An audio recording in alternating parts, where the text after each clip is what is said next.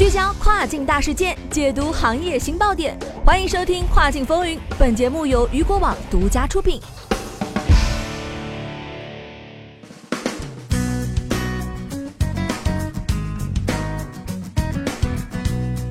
Hello，大家好，欢迎大家收听这个时段的《跨境风云》，我是大熊。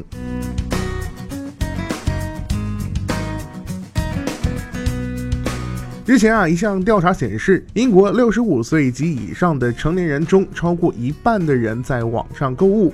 根据英国国家统计局发布的数据报告显示，二零一九年百分之八十二的英国成年人在网上购买商品或服务，比二零一八年增加了百分之五。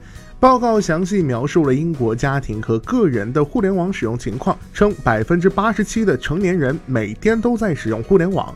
在六十五岁及以上的受访者中，超过一半的人表示他们曾在网上购物，而六十五岁及以上的人通常是互联网使用频率最低的年龄段。目前啊，百分之九十三的英国家庭已经接入了互联网，比去年增加了百分之三，比过去十年增加了百分之二十三。在百分之七没有互联网接入的家庭中，近三分之二的人表示他们不需要互联网，百分之三十三的人表示隐私和安全问题是他们不接入互联网的原因之一。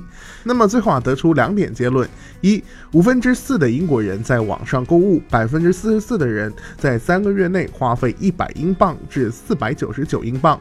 二，在六十五岁及以上的受访者中，百分之五十四的人称他们喜欢在网上购物。在为期三个月的调查期间，二十五岁至三十四岁的消费者通常购买十一件或更多的商品。六十五岁以上的人并不是如此爱剁手的网购者，他们通常会购买三到五件商品。消费最高的百分之十五的人在线购物超过一千英镑，而百分之九的人将消费限制在五十英镑以下。最受欢迎的网购商品是衣服或体育用品。其次就是家居用品和赛事门票。网购兴起给英国实体购物带来的压力不断增加。